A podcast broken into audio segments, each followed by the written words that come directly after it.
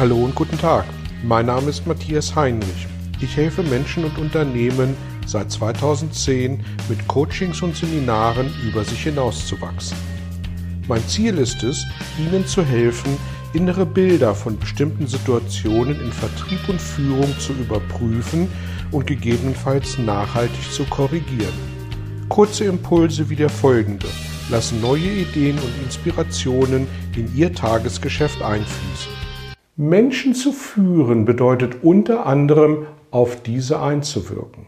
Sollten wir da eher auf unsere Mitarbeitenden einwirken oder auf unsere Vorgesetzten, die wir haben und auf unsere Kunden?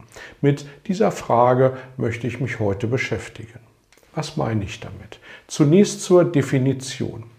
Führung nach oben bedeutet, entweder wenn ich als mittlere Führungskraft in einer typischen Sandwich-Position stecke und meine eigenen Führungskräfte, also meine Vorgesetzten, die Geschäftsleitung etc. zu führen habe, dann bedeutet das Wirkung nach oben. Oder wenn Sie Geschäftsführer, Vorstand oder ähnliches sind, dann haben Sie vielleicht Gesellschafter, einen Aufsichtsrat oder Ehemann, Ehefrau über sich.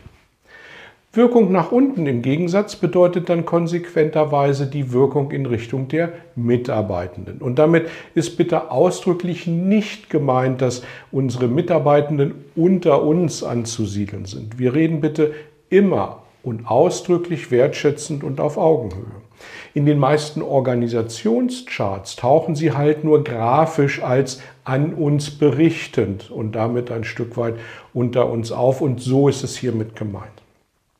Und das dritte, Wirkung nach außen, meint dann Partner außerhalb des Organisationscharts, mit denen wir zusammenarbeiten. Also konkret Kunden, Lieferanten und sonstige Institutionen, mit denen wir interagieren.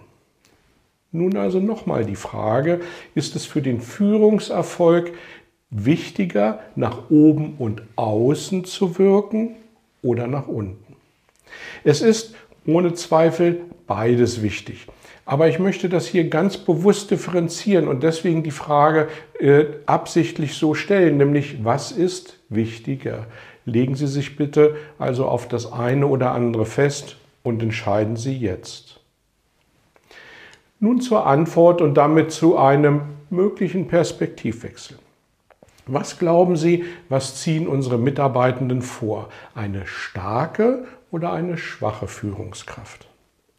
Ich glaube, die meisten Menschen wünschen sich eine starke Führungskraft, weil sie damit einen Beweis dafür haben, sich für das richtige Unternehmen mit der richtigen Führungskraft entschieden zu haben.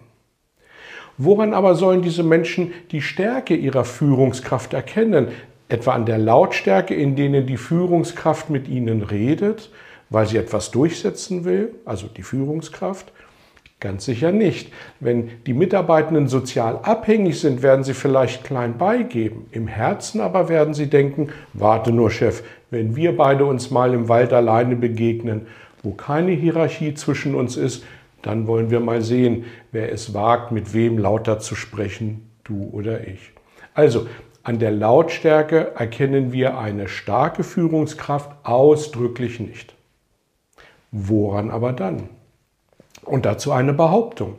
Die Stärke einer oder eines Vorgesetzten erkennt man an der Fähigkeit, sich nach oben und außen erfolgreich durchzusetzen.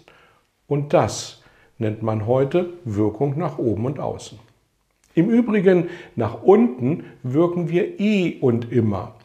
Und das können wir gar nicht verhindern, siehe Wirkungsgesetz Nummer 1.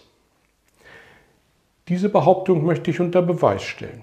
Starke Führungspersönlichkeiten umgeben sich deshalb immer öfter mit echten Beratern in der nächst untergeordneten Führungsebene.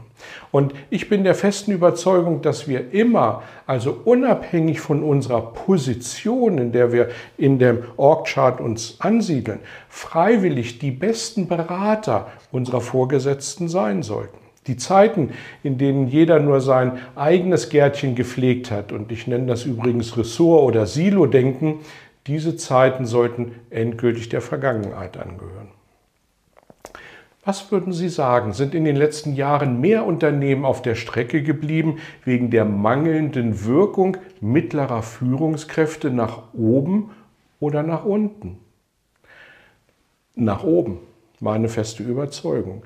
Wir müssen doch nur zuhören, was Sie später, wenn wir Sie vielleicht anderswo wieder getroffen haben, gesagt haben. Wir haben gesehen, dass es mit dem Unternehmen bergab geht, aber das haben wir denen da oben ja nicht sagen dürfen.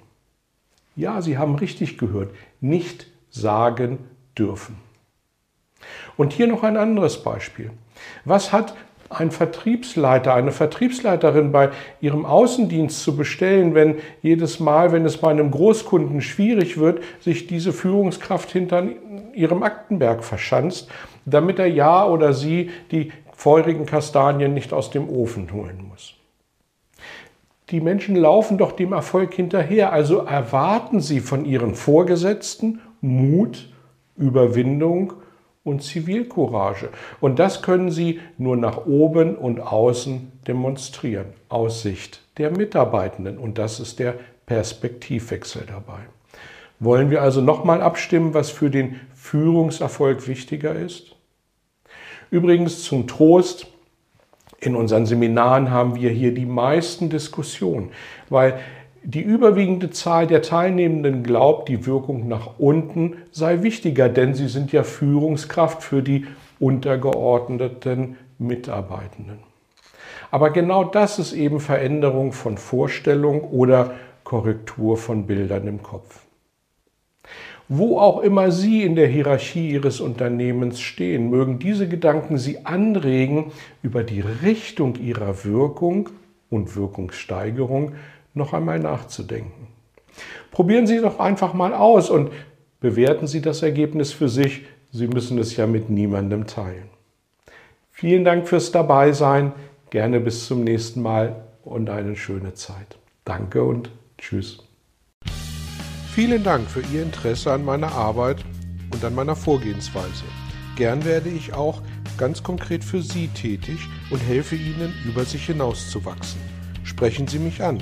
Ich freue mich auf Sie und die Zusammenarbeit im Coaching oder Seminar.